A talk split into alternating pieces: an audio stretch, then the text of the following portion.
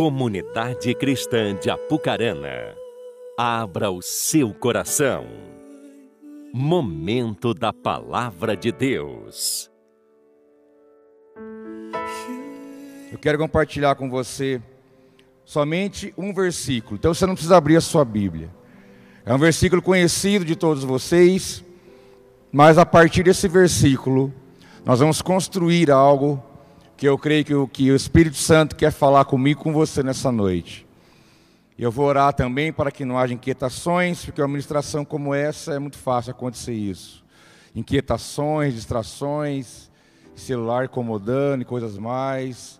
Então a gente vai orar para isso, para que você fique focado, para que você fique concentrado, para que você não distraia com as coisas, para que a palavra possa gerar em você um sentido, gerar em você um entendimento nós só desfrutamos daquilo que nós entendemos da palavra de Deus. A informação não produz nada.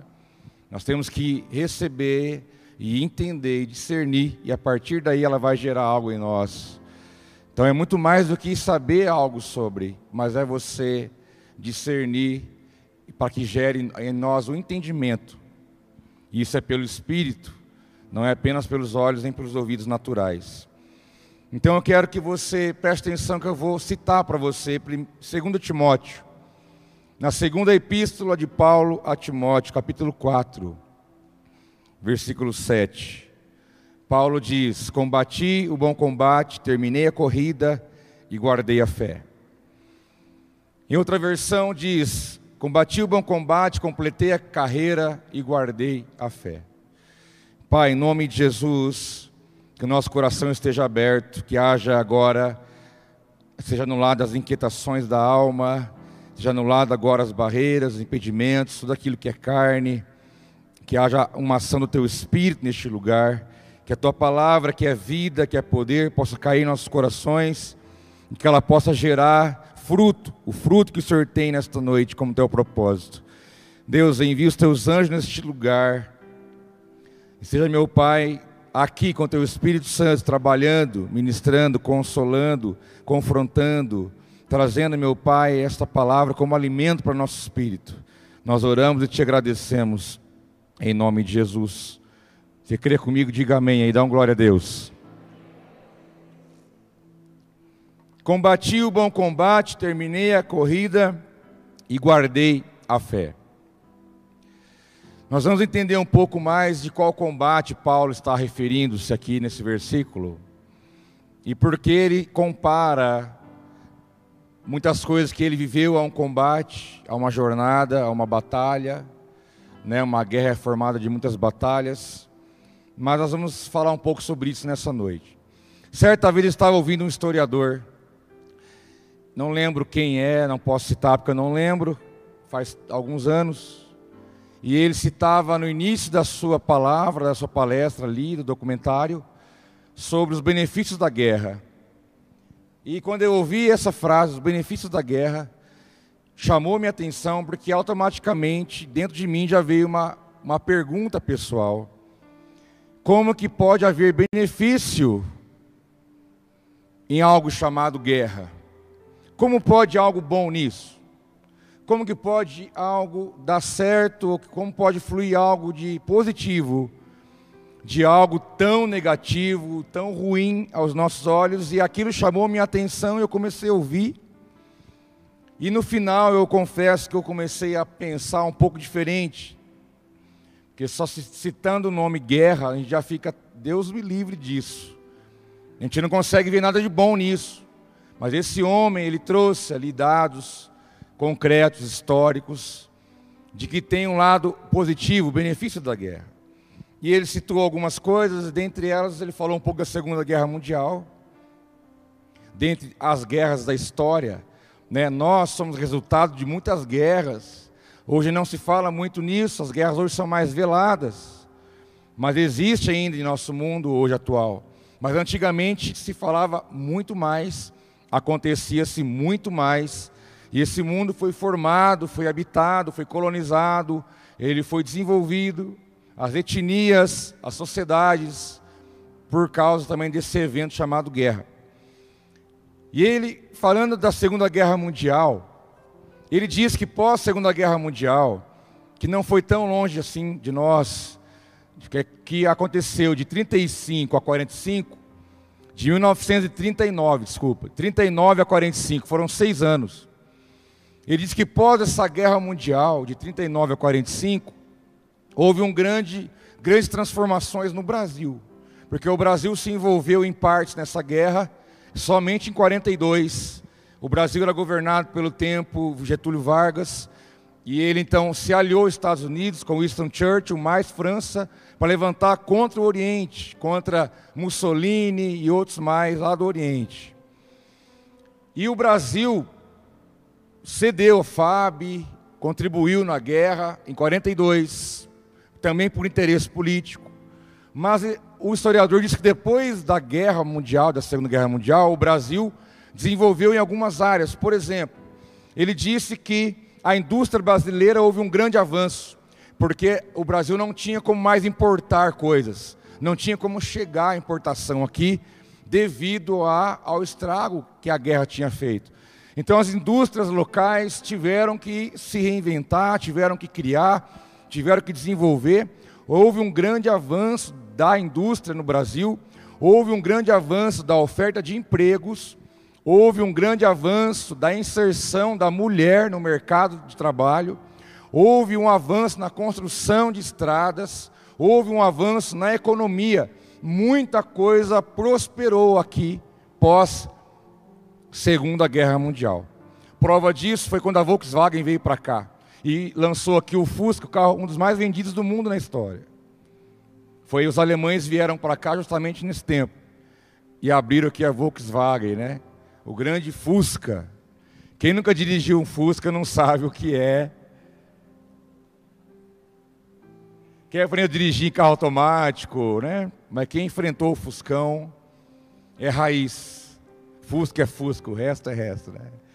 Mas, a partir daí eu pude ver um lado diferente da história que nós muitas vezes não vemos. A gente só vê o lado negativo, ruim, de dominação, de violência e tudo mais. Mas ele apresentou ali estatisticamente, não só no Brasil como no mundo, os, o benefício que a guerra trouxe.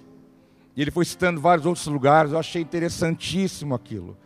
É como se Deus tivesse, se alguém tivesse me dado um óculos que eu nunca usei. E eu comecei a ver coisa que eu nunca vi. Né? Isso, é, isso é, é o lado bom do, do conhecimento das coisas que traz para nós um horizonte diferente. E eu achei super interessante aquilo. E também lembrei, essa semana eu estava refletindo, meditando nessa palavra que Deus colocou para eu trazer para você, sobre o versículo de Paulo: combati o bom combate, guardei a carreira, né, completei a carreira e guardei a fé de um combate, de uma batalha, dessa, desse contexto de luta, de combate, de enfrentamento. Lembrei também de um professor antigo que eu tive, muitos anos atrás, quando ele falou, Clever, você tem que ler dois livros, para você ter uma ideia de, do que é o mundo, do que é a constituição, do que é a formação, a, a cabeça do homem, do que é o avanço da, da sociedade no mundo como um todo.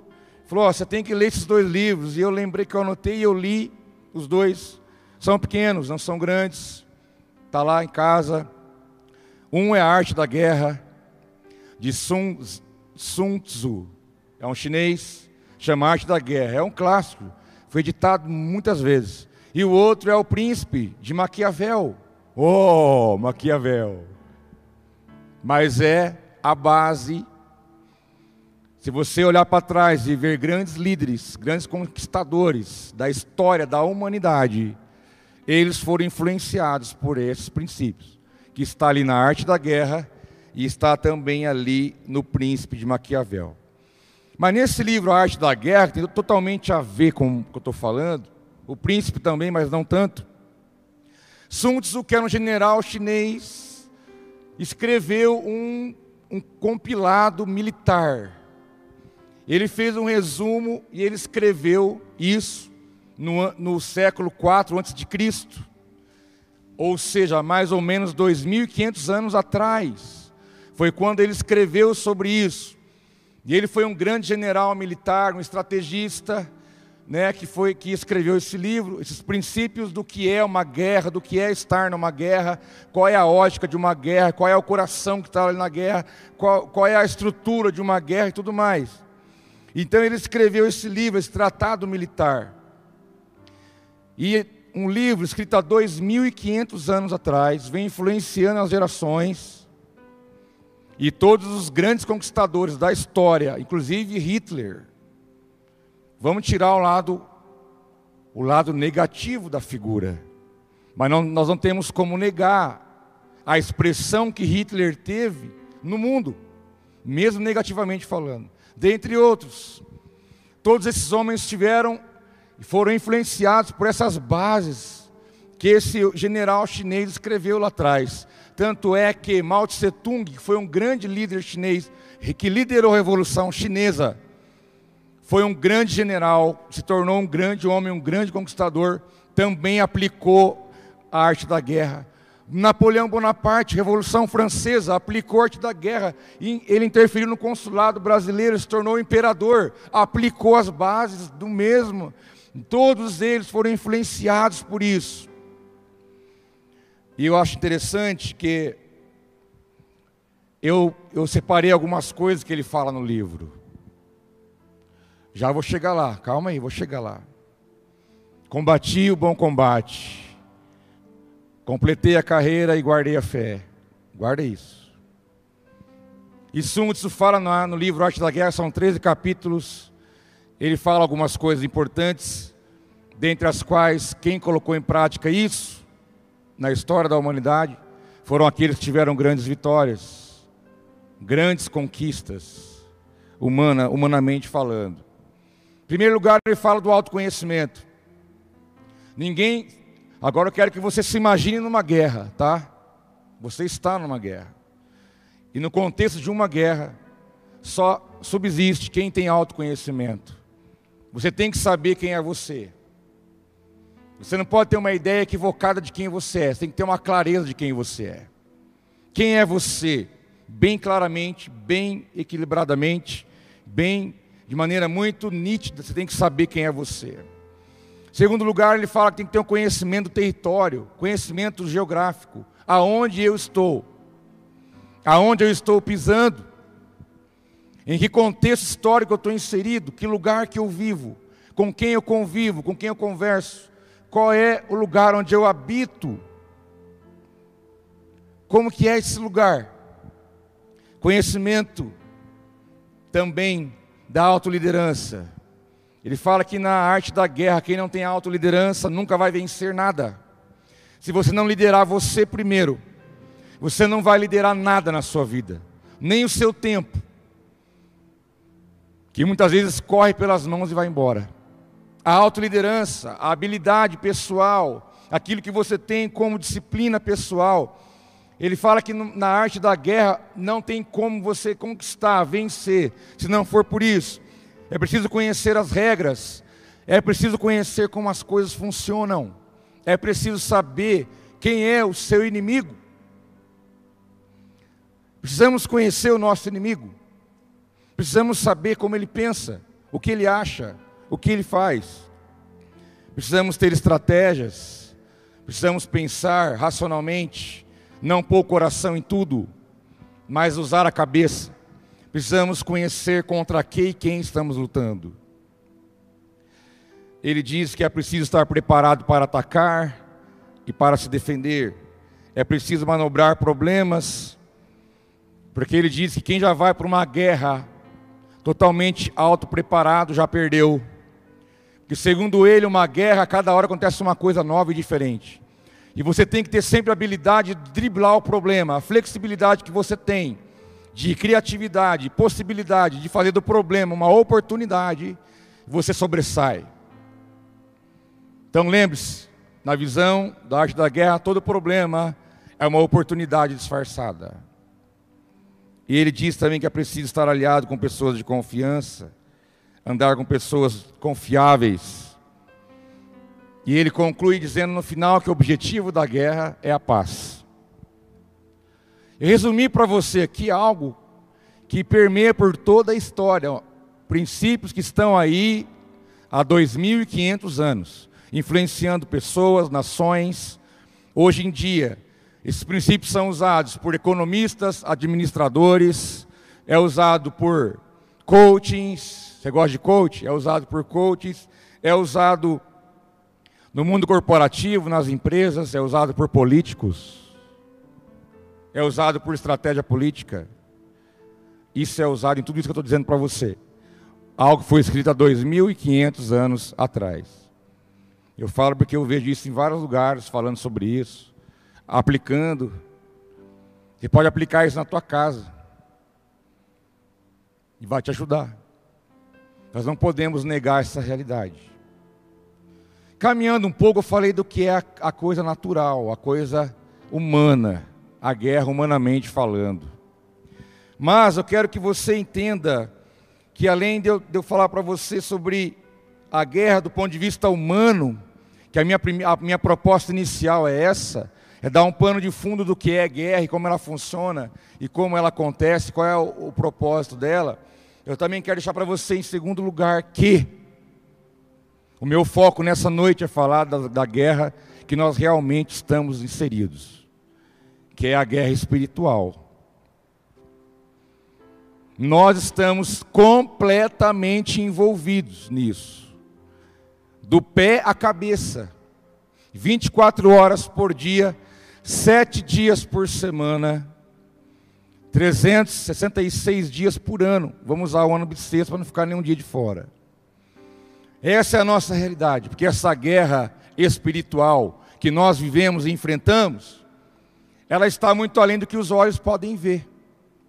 Nós estamos aqui agora, por exemplo, e não imaginamos o nível de guerra que existe acima da nossa cabeça. O nível de guerra que existe dentro de você agora, por exemplo.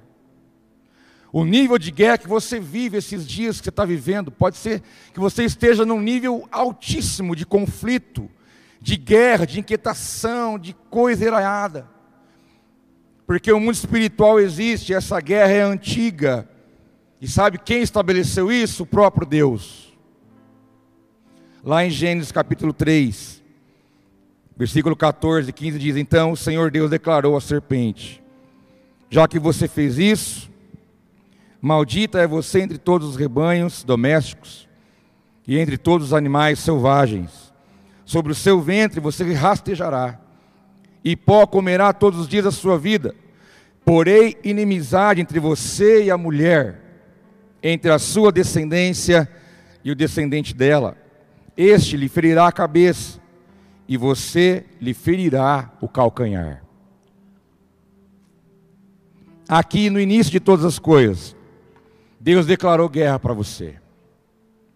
Deus disse à serpente que chegou ao jardim, ludibriou Eva e desobedeceram a Deus, o pecado entrou no mundo. Lá em Apocalipse capítulo 12 diz que a antiga serpente, também conhecida como diabo e Satanás, justamente essa aqui, que eu li para você em Gênesis 3, diz que essa serpente Deus falou: Eu vou colocar inimizade entre você e o ser humano. A palavra inimizade aqui, no original, quer dizer ódio. Ou seja, a serpente, o diabo, ele odeia você, com todas as suas forças, como nós também odiamos ele, com todas as nossas forças. Nós somos inimigos declarados. E a nossa luta é contra ele sempre. Você ainda era informe na barriga da sua mãe. E ele já lutava contra você. E você nasceu e você cresceu. E você está se desenvolvendo e está hoje vivendo uma época da sua vida. E ele continua odiando você. E ele continua sendo teu inimigo. Então a nossa luta, a nossa guerra é antiga. Ela começou lá em Gênesis e ela vai se arrastando por todas as eras, porque Deus estabeleceu esta guerra entre o homem e o diabo, uma guerra espiritual, porque ele é uma figura invisível. Então, além de ser uma guerra antiga, não é velha, é antiga. Sempre está atualizando. Mas eu quero deixar claro para você, em terceiro lugar, que essa guerra ela é real, ela é invisível e ela é contínua. Ela está nesses três níveis, completamente real. Você fala para mim assim: ah, pastor, eu não acredito nisso. Não vai mudar nada. O fato de você dizer, dizer que não acredita, não vai mudar a realidade. O fato de você pensar, ah, eu não sei dessas coisas, eu nem sei disso, nem quero saber. O fato de você não saber, não vai anular a verdade dos fatos. O fato de você falar, eu não quero nem dói, deixa eu longe disso. Eu não quero envolvimento com isso. O fato de você querer não se envolver nisso, não quer dizer que você não está já diretamente envolvido, porque essa guerra é real, ela é invisível, porque o nosso inimigo ele é invisível, ele é um espírito, e ela é contínua. Você vai guerrear contra ele todos os dias da sua vida. Todo dia da sua vida você vai enfrentá-lo. Depois eu vou falar aqui algumas formas práticas pelos quais você enfrenta. Mas diz a palavra em 2 Coríntios capítulo 10, quando Paulo escreve à igreja de Corinto, versículo 3, ele diz: Pois embora vivamos como homens, não lutamos segundo os padrões humanos. As armas com as quais lutamos não são humanas, pelo contrário, são poderosas em Deus para destruir fortalezas. Destruímos argumentos e toda pretensão que se levanta contra o conhecimento de Deus e levamos cativo todo pensamento para torná-lo obediente a Cristo. Paulo fala ainda que nós somos homens, vivemos como homens. Aqui vamos usar uma linguagem inclusiva.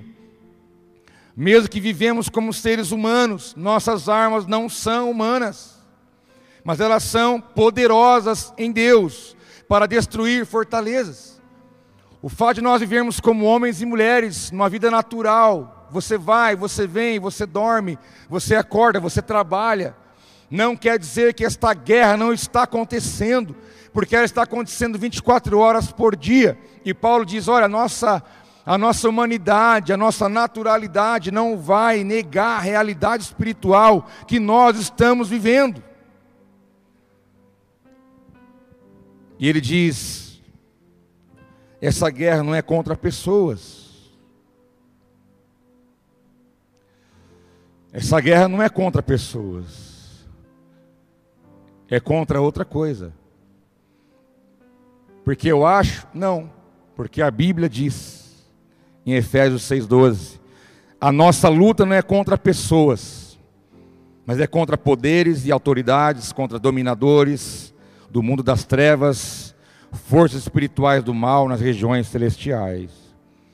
Tem pessoas dentro do teu coração, tem pessoas na tua mente, mas a tua luta não é contra elas. Esse é só o veículo que o diabo usa para te colocar para trás, para te prender, para te amarrar, para te impedir, para te causar sofrimento. Todos nós, nós não temos a chave da nossa própria casa. Você não fala para o pensamento, ó, oh, você não vai entrar na minha mente. Eu não te aceito. A hora que você vê, já está lá.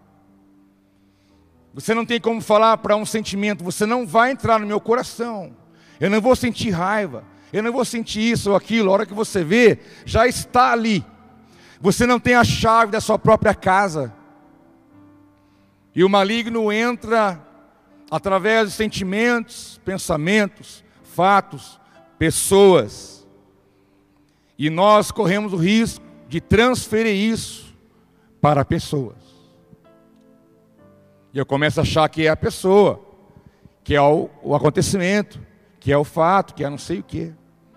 Mas a Bíblia diz para você: a sua luta não é contra pessoas, é contra espíritos que atuam nas regiões celestiais, espíritos milenares que existem desde a fundação do mundo, desde o início Antes do homem ser criado, eles já existiam.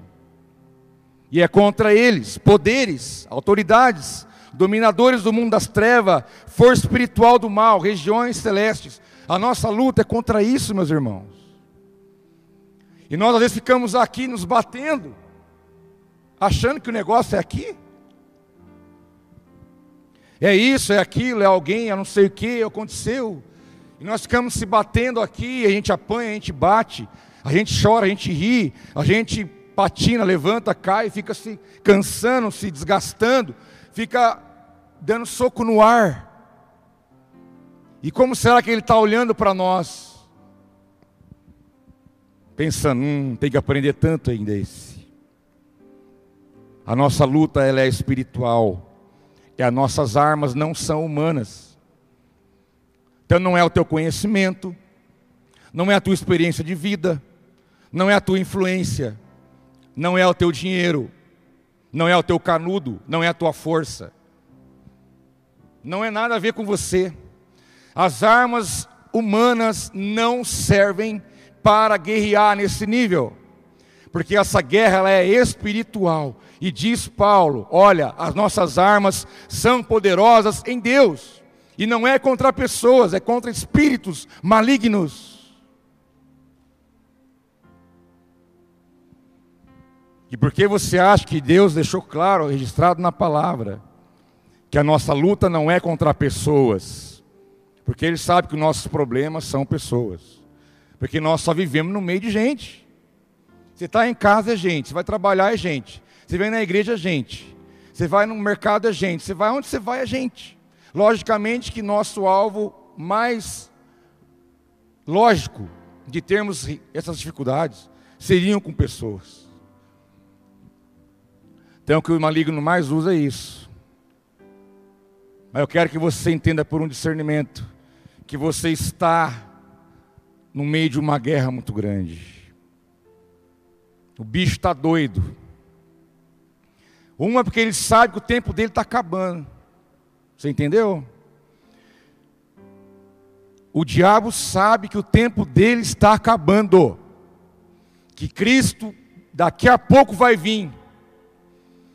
E ele sabe que nós reinaremos com Cristo mil anos. E na última batalha ele será vencido e lançado definitivamente no lago de fogo. Ele sabe que o tempo dele está acabando. Porque as profecias estão aí relatadas para nós. Então ele está desesperado, fazendo tudo que ele pode, guerreando contra nós em primeiro lugar, porque para ele não tem mais jeito, para nós tem jeito. Se você pecar agora, tiver cheio de tranqueira no teu coração, você vai para o presente de Deus, Ele te cura, te sara, te perdoa, te coloca de pé. Você começa de novo, há perdão para você, a, a misericórdia, a graça. Para Ele não tem jeito, Ele já está condenado para sempre. Então Ele é furioso contra você, por isso Ele te odeia. Não tem nada a ver que Ele era ministro de louvor no céu. Não existe, tem nada a ver com isso. Então ele fica bravo porque você está louvando a Deus e ele não pode. Não tem nada a ver com isso. É muito mais do que isso. As nossas armas não são humanas. É a arma da obediência. É a arma da adoração. É a arma do jejum. É a arma da renúncia. É a arma da perseverança. É a arma do amor. É a arma do perdão. É a arma da paz é a arma da oração, da, da, da súplica, é a arma da intercessão. As nossas armas são espirituais, elas estão aí, disponível para a igreja que é você. Use-as e será vencedor em tudo que passar.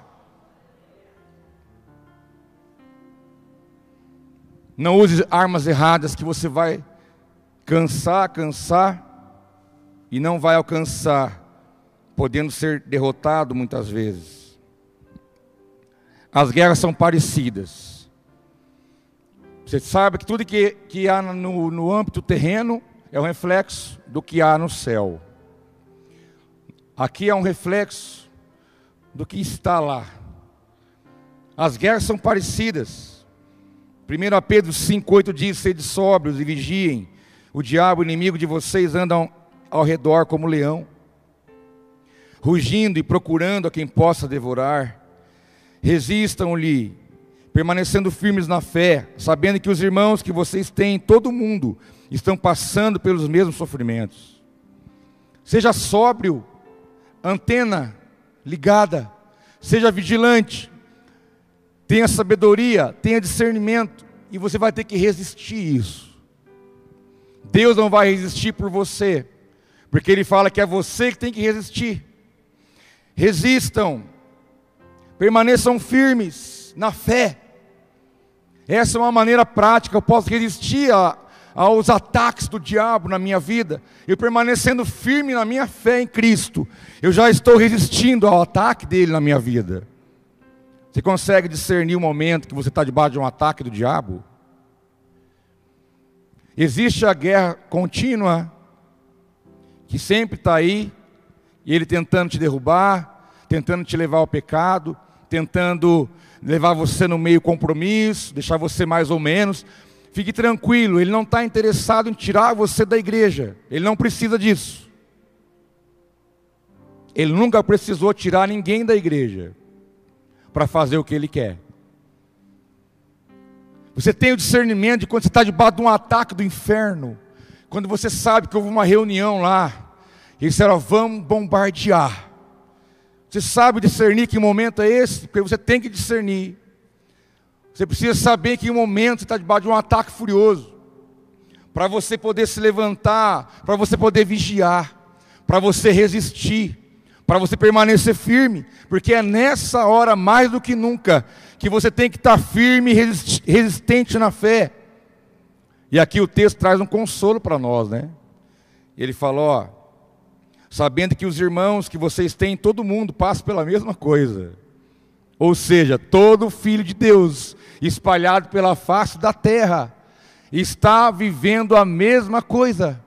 Estão lutando a mesma luta que você estão enfrentando a mesma batalha que você, estão sofrendo ataques que você sofre. Os filhos de Deus espalhados por toda a terra vivem a mesma situação.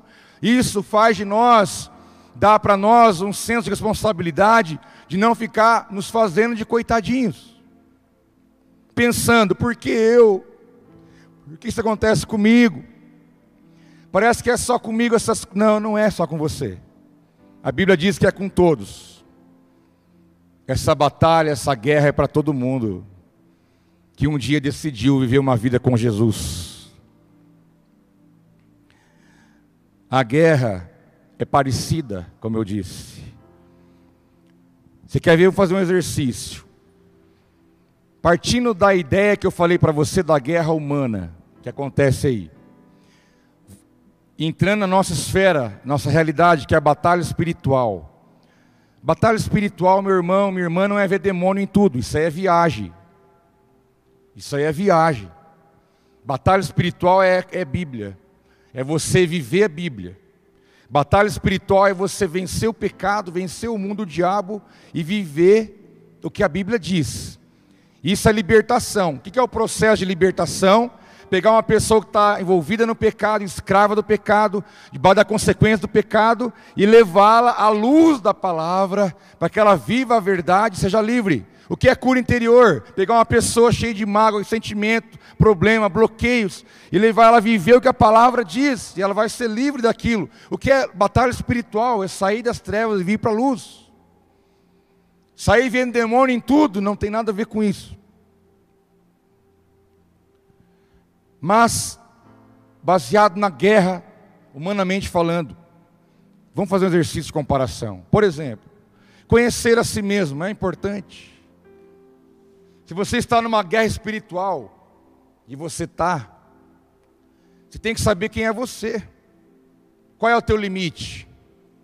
Qual é o seu limite? Até onde você tem equilíbrio? Até onde você tem controle? Se você está numa guerra espiritual, o diabo querendo acabar com a tua vida, e você não se conhece, você está correndo um alto risco. Você pode estar andando na beira do penhasco. Agora, se você se conhece, sai. E é o que eu falo com aqueles que vinham de um mundo de alcoolismo. Falo, filhão, você não pode nem passar na frente de bar. Corta a volta, não é não, Aline? E aí a gente fala sobre isso. Ah, mas eu só vou lá dar um oi para meus amigos. Vai, brinca com fogo, varão. Vai, toma uma tubaína. Hoje você toma tubaína. Briga com a mulher e passa lá para você ver o que vai acontecer. Eu não posso andar no limite, eu tenho que me conhecer. Se eu tenho problema com pornografia, eu não posso ficar conectado em nada sozinho, em algum lugar onde ninguém está ali, fora de hora, porque é certeza que você vai fazer aquilo de novo, meu filho. Você tem que se conhecer. Você tem que ter o autoconhecimento. Até onde vai, até onde você não vai. Porque você não pode entrar numa guerra sem se conhecer de verdade. Você não pode entrar numa guerra sem você conhecer o território que você está pisando. Você tem que saber aonde você está, com quem que você está falando, com quem que você está convivendo, aonde você está andando para lá e para cá, os lugares que você entra, o lugar que você sai, aonde você anda, onde você vive, onde você convive. Você tem que discernir o território, o espaço geográfico que você você usa. Você tem que discernir, conhecer o teu inimigo. O que, que teu inimigo pensa? O que ele quer? Quais são as armas que ele usa? Como é que o inimigo trabalha? Uma coisa eu te digo, ele não tem pressa. Isso eu posso te afirmar. Se demorar um ano para ele te levar o que ele quer, ele não tem pressa, ele te leva lá. Porque ele é enganador desde o início.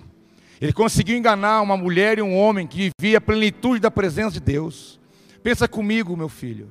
Deus vinha ali conversar com eles à tarde, com Adão e Eva. Eles tinham acesso pleno em Deus. Somente eles viveram isso e Jesus viveu isso. Mas ninguém. Somente Adão, o primeiro Adão e o último Adão, Jesus e Adão, foram aqueles que viveram a plenitude da presença de Deus. E essa serpente conseguiu enganar alguém que estava na plenitude da presença de Deus, conversava diretamente com Ele, via Ele todo dia, era envolvido pela Sua santidade, pela Sua glória. Então eu preciso conhecer a astúcia desse Satanás. que Deus chama da, da antiga serpente, que é a mais astuta, mais astuto dos animais. Foi escolhida a dedo. Tem que conhecer as regras, como que o mundo espiritual funciona. Entendeu? Você vive brigando com a mulher, com a tua esposa, e você vai lá querer orar, falar com Deus. Esquece, camarada. Esquece. O mundo espiritual tem regras tem princípios, não podem ser quebrados. Ah, tem pessoa que não honra Deus em nada, não é um ofertante, não é um dizimista de coração, fala, Deus me prospera, Deus me prospera. Eu falo, eu não posso fazer isso, cara, porque você não vive o princípio. Existem regras. Vai pedir perdão para tua mulher, depois você vem falar comigo. Vai acertar com teu filho, depois você vem falar comigo. Vai pedir perdão para aquele que você tratou mal aquele dia, depois você vem falar comigo. Vai tirar a mágoa do teu coração, que você não perdoar o próximo, eu também não vou te perdoar. Assim diz o Senhor. Porque a palavra diz isso. Perdoa as minhas dívidas, assim como eu perdoo os meus devedores. Eu preciso conhecer as regras, que no caso eu quero chamar de princípios. Como as coisas funcionam. Eu preciso ter estratégia, preparação, conhecimento. Que se eu estou em meio de uma guerra, eu preciso saber essas coisas. E no livro de Judas, Epístola de Judas, capítulo único, que é um capítulo só, versículo 3. Ele diz: Amados, embora estivesse muito ansioso por lhes escrever acerca da salvação que compartilhamos, senti que era necessário escrever-lhes, insistindo, que batalhassem pela fé uma vez por todas, confiada aos santos. Judas falou: Olha, eu queria falar da salvação. Eu queria falar da salvação, um capítulo só. Eu estou ansioso para escrever sobre a salvação em Cristo. Quero falar de salvação para vocês, mas não dá. Eu estou sendo inspirado pelo Espírito Santo para falar para vocês. Tem que aprender a batalhar pela fé. Porque senão nem salvo você não vai ser.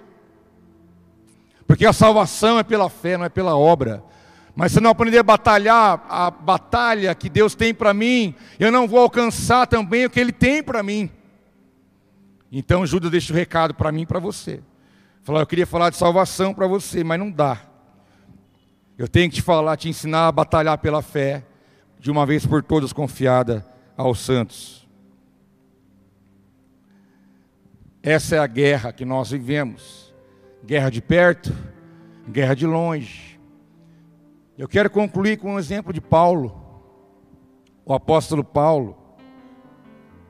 Depois de Jesus, a maior grande influência que o reino de Deus teve na terra é o apóstolo Paulo. Ele é tão humano, tão normal. Eu gosto muito dessa humanidade que a Bíblia apresenta. A Bíblia não escondeu quando Davi cresceu o olho na mulher do outro cara. A Bíblia não escondeu quando Moisés matou um egípcio. A, a Bíblia não escondeu quando Abraão mentiu. A Bíblia não escondeu a humanidade dessas pessoas. Que a questão não é o erro, não é o pecado mas é como você vive diante dele, qual é a tua reação diante dele. Como você reage diante disso. E o apóstolo Paulo, de igual forma, apresentando a sua humanidade. Um homem humanamente poderoso, sábio, cheio do Espírito Santo, com influência política, influência de poder aquisitivo, de conhecimento. Ele pregou no Areópago. Você acha que era qualquer um que podia chegar lá e falar no Areópago? Jamais tinha que apresentar as credenciais da escola filosófica, da formação, da ciência, do conhecimento, para poder chegar e ter a palavra. E ele tinha entrada ali a hora que ele quisesse. Mas aí a Bíblia traz a, a humanidade dele para nós, Romanos capítulo 7, versículo 18. Ele diz: Sei que nada de bom habita em mim, isto é, em minha carne porque tenho o desejo de fazer o que é bom, mas não consigo realizá-lo. Pois o que faço não é bem o que desejo, mas o mal que não quero fazer, esse eu continuo fazendo. Ora, se faço o que não quero, já não sou eu quem o faço, mas o pecado que habita em mim. Paulo está se colocando na condição nossa. Falou: ó, o que eu tenho que fazer de bom, sabe o que acontece? Eu não consigo fazer.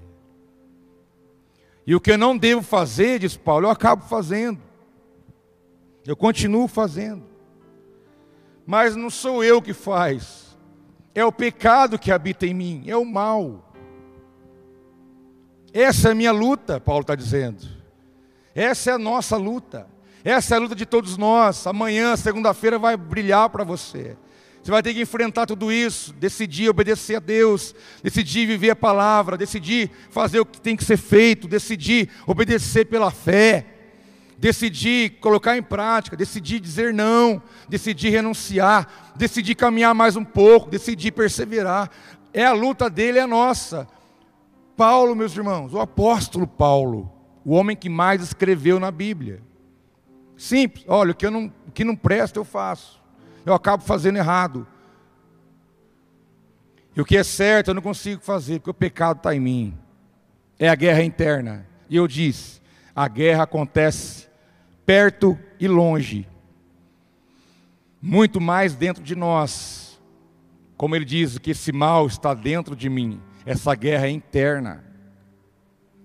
Essa guerra está dentro da minha vida. É a minha guerra. É a guerra da mente, porque nossa luta é contra o mundo, a carne e o diabo. Nós temos guerras externas, mas a maior guerra que nós enfrentamos na vida é a guerra interna. É a da mente, do coração, aquilo que está dentro de nós. Mas Paulo diz no íntimo, pois no íntimo do meu ser eu tenho prazer na lei de Deus.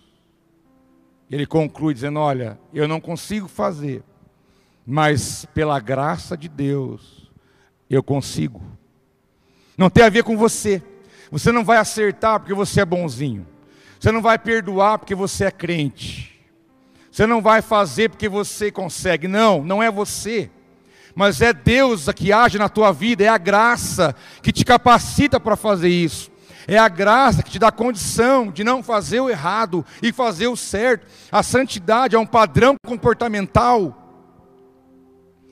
E a santidade não é fruto do homem, porque senão o mérito é nosso. A santidade é uma ação do Espírito em mim.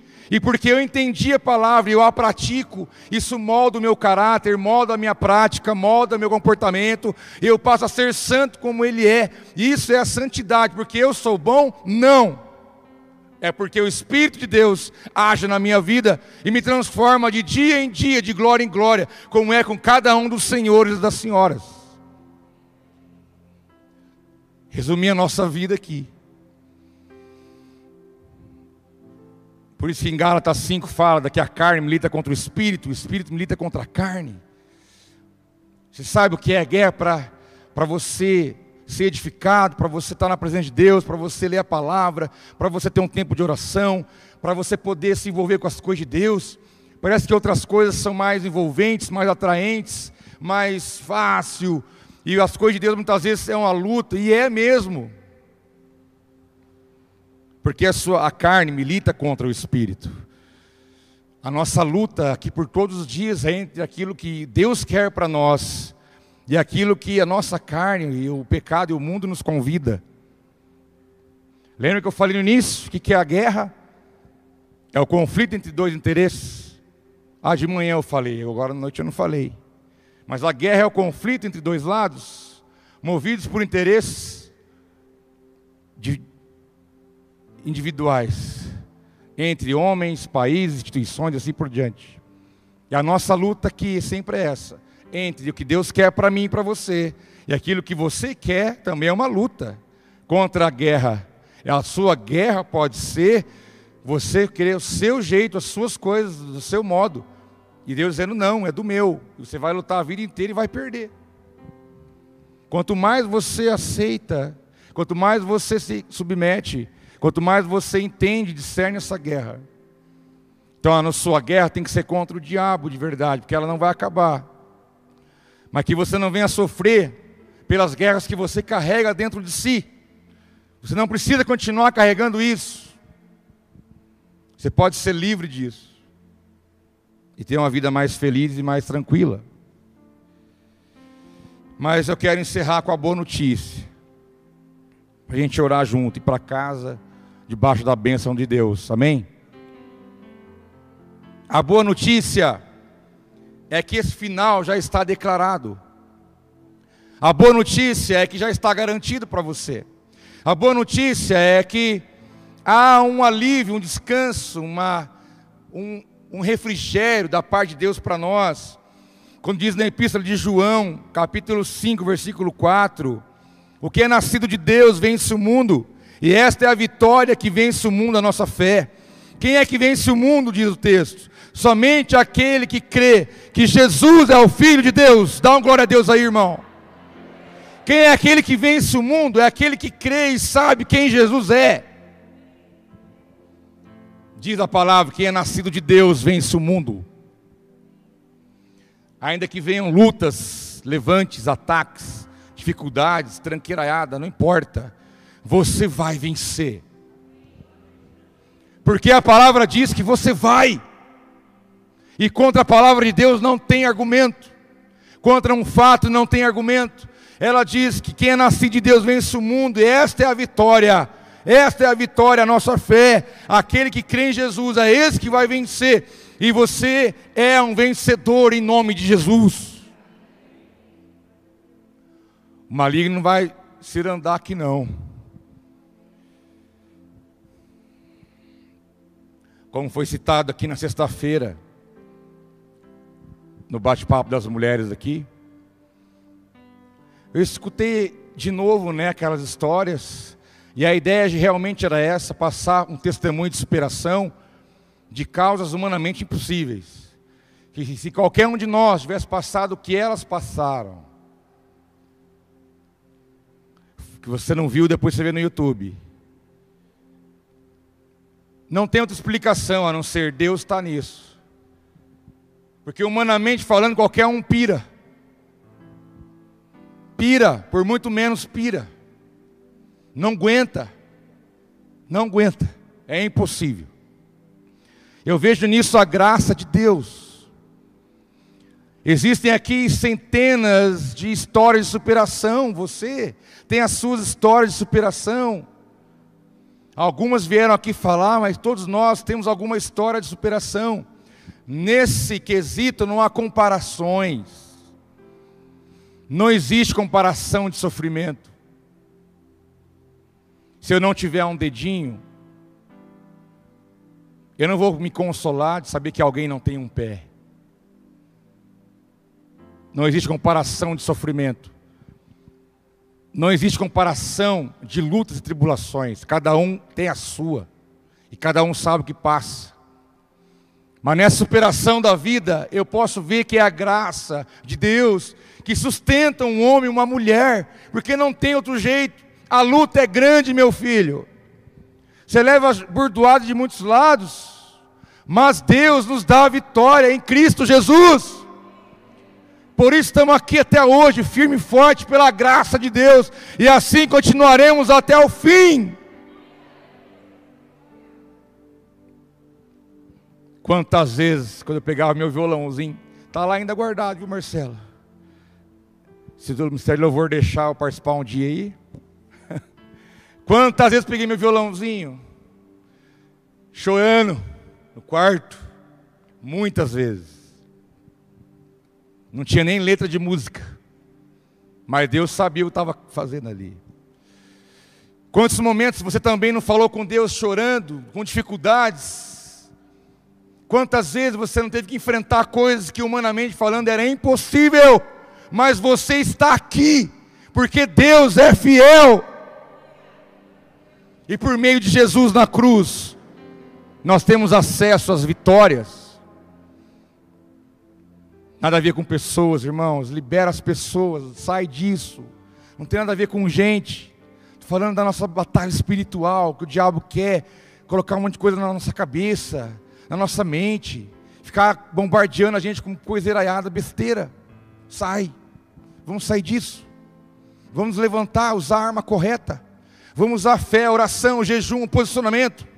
Vamos pedir um discernimento do Espírito. Vamos levantar no poder do Espírito Santo para poder enfrentar e vencer as batalhas da vida. Mas como eu disse na sexta-feira, foi citado um versículo no final, e eu quero usá-lo aqui também, Romanos 8,37, que diz: Mas em todas estas coisas nós somos mais do que vencedores por meio daquele que nos amou. Diz a palavra que em todas essas coisas, todas essas que já foram, todas as que virão. Nós não somos vencedores, nós somos mais do que vencedores por meio de Jesus, porque é Ele que nos amou e nos ama incondicionalmente. Em todas as coisas. A Bíblia não diz algumas coisas, mas diz todas as coisas. Desde que você enfrente a guerra da maneira certa. Você vai ser vencedor, mais do que vencedor em todas as coisas. A vitória é nossa, irmão. Isso não é frase de jargão e nem frase de efeito para você, não. Isso é Bíblia. Eu não estou querendo animar você, não. Estou te falando a verdade. A Bíblia diz que a vitória é nossa. Já diz o cantor, não lembro quem que é. A vitória é nossa. É do povo de Deus. lembra? Uma música antiga. Você lembra, Marcelo? Você que é dinossauro das músicas aí. Porque a vitória é nossa, é do povo de Deus. Lembrei essa. Quem lembra? Tá e é verdade. Porque a Bíblia diz isso. Porque Paulo diz: Combati o bom combate, completei a carreira e guardei a fé. Ele disse: combate não é ruim, não. Combate é bom. O bom combate. Porque na guerra espiritual também tem seus benefícios. O benefício da maturidade, o benefício do aprendizado, o benefício que Deus mata a sua carne.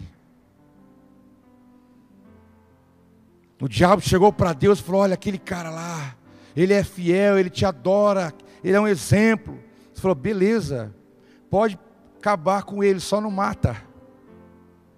Vai, fala o que você quiser. Só não mata ele. As batalhas servem para tratar a nossa vida, porque no final da batalha de Jó, falou: Olha, Senhor, eu te conhecia de ouvir falar, mas agora os meus olhos te veem.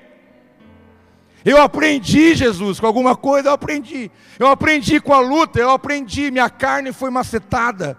Eu estou mais humilde, eu estou mais flexível, eu estou mais, eu estou mais, é, eu estou tendo mais paciência, eu estou entendendo melhor as coisas. A minha carne está sendo macetada, mortificada, mas porque a, a glória do Senhor, a, a, a experiência, a maturidade espiritual está acontecendo na minha vida. Por isso, combate é bom é o bom combate. Combati o bom combate. Terminei a corrida e guardei a fé. Que toda a guerra acontece por uma recompensa. Quem luta, luta por alguma coisa. E fica tranquilo que no final de tudo isso, todos vós serão recompensados porque a Bíblia diz que aos vencedores darei o direito de sentar comigo no meu trono, reinarão comigo para sempre. A tua recompensa é o reino de Deus para todos sempre. Aos vencedores darei a coroa da glória, a coroa da vida. Aos vencedores. Você está lutando, não é à toa, não. Você está lutando por um objetivo. E a recompensa virá sobre nós. Quando Paulo estava em Roma, preso, ficou preso várias vezes. Chegaram para buscar, e eu imagino a cena, aquele homem, né, sofrido, numa cela escura. Tem até o filme lá do apóstolo Paulo que narra esse momento. E aí vieram, ele já sabia que seria decapitado. E imagina o coração dele, se fosse você no lugar de Paulo. Os caras chegaram, falou: agora Acho que ele pensou, vai, faz logo isso. Sabe por quê? Pode fazer o que tem que ser feito. Que eu, eu combati o bom combate. Eu fiz o que tinha que ser feito. Mas o mais importante de tudo, eu guardei a minha fé. Minha cabeça vai rolar, mas o meu espírito vai direto para Deus. É a recompensa. É a nossa recompensa daquilo que Deus tem preparado para todos nós. Vamos orar, eu quero orar com você. Vamos ficar em pé um instante. Eu quero orar para que Deus venha equipar a tua vida nessa noite. Se a luta é espiritual, é necessário que as armas espirituais sejam dadas para nós, sejam liberadas sobre a nossa vida.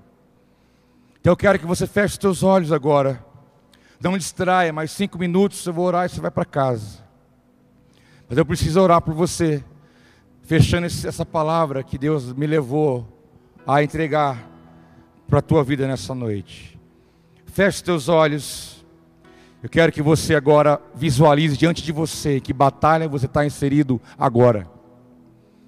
Feche teus olhos e veja diante de você a batalha que você enfrenta nesses dias. Seja ela externa, seja ela interna, seja ela de que de onde venha, você tem clareza daquilo que está enfrentando agora. Espírito Santo, traga sobre os teus filhos agora o, o, o discernimento e a clareza da realidade, do que eles têm enfrentado, da luta, da batalha espiritual que têm enfrentado. Pai, nos ensina, Pai, nos mostra, Pai, nos dá sabedoria, nos dá entendimento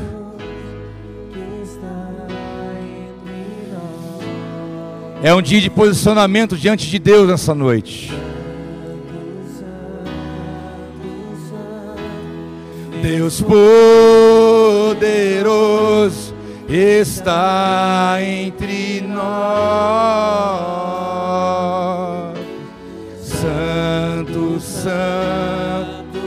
É bom que você veja, porque é isso aí que você vai vencer em nome de Jesus. É isso que você vai vencer em nome de Jesus. Enquanto você adora, Deus vai ministrando teu coração e tua mente nessa noite. Declare que Ele é santo, aleluia. Santo, Santo, Santo, Deus poderoso que está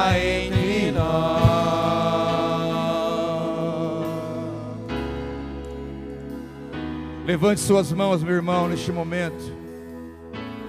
Levante suas mãos. Em sinal de rendição, em sinal de que você está rendido, que você reconhece que não tem condição, que você não tem força, que você não tem arma humana para enfrentar tudo isso, mas reconhece que do céu é o que vem o que você precisa, porque a palavra diz que o homem não pode receber nada se do céu não for dado. Então eu quero orar para que o Espírito Santo venha equipar você com as armas que você precisa.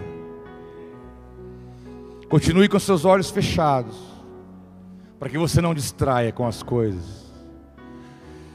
Sabe por que Jesus falou assim certa vez para a igreja: Eis que vos dou autoridade para pisar serpentes, escorpiões, para expulsar demônios, para curar enfermos para vocês serem vitoriosos contra tudo e qualquer coisa que se levantar contra as suas vidas. Nenhum ataque, nada é maior do que o poder de Deus, porque as portas do inferno não prevalecerão contra a igreja.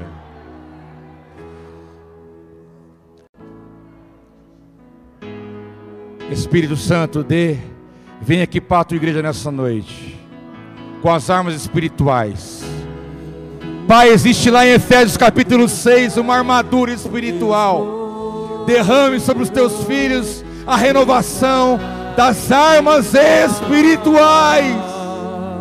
Renova, renova, em nome de Jesus. Seja renovado nessa noite, em nome de Jesus. Seja renovado nessa noite, em nome de Jesus, em nome de Jesus, em nome de Jesus em nome de Jesus, em nome de Jesus, em nome de Jesus, em nome de Jesus, em nome de Jesus. Santo, Santo, Santo, Deus poderoso que está entre nós. Aleluia. Aleluia. Vem Espírito Santo. O Senhor, Ele vence as suas guerras. O Senhor vence as suas guerras. Nada está perdido. O Senhor vence as suas guerras. Cheio. O jugo será despedaçado pelo poder da unção, assim diz a palavra do Senhor. Aleluia. Você que está em casa, receba as armas espirituais aí onde você está, em nome de Jesus. Em nome de Jesus. Combati o bom combate, completei a carreira e guardei a fé. Só os vencedores aqui em Cristo Jesus. Somente os vencedores. Dê um aplauso bem forte de gratidão e exalte o nome do Senhor. Porque em todas as coisas somos mais do que vencedores por meio daquele que nos amou. Aleluia. Aleluia. Aleluia. Louvado seja Deus. Pai, nós te exaltamos, te glorificamos. Obrigado por este tempo precioso na tua casa. Abençoe aqueles que estão agora distantes do lugar, mas ligados pelo mesmo Espírito. Que a tua bênção alcance todos que estão agora cultuando conosco, como também aqueles que verão essa palavra depois.